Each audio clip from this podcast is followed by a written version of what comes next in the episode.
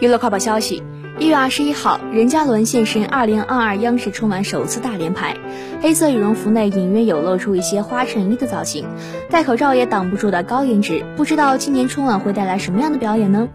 任嘉伦曾在二零二一年央视春节联欢晚会表演小品《每逢佳节被催婚》，但他唱跳也十分了得。此次在春晚的节目也让人期待不已。同时，于朦胧现身二零二二央视春晚首次大连排，全黑造型，于朦胧好帅，头上的发夹好可爱，期待于朦胧的精彩表现。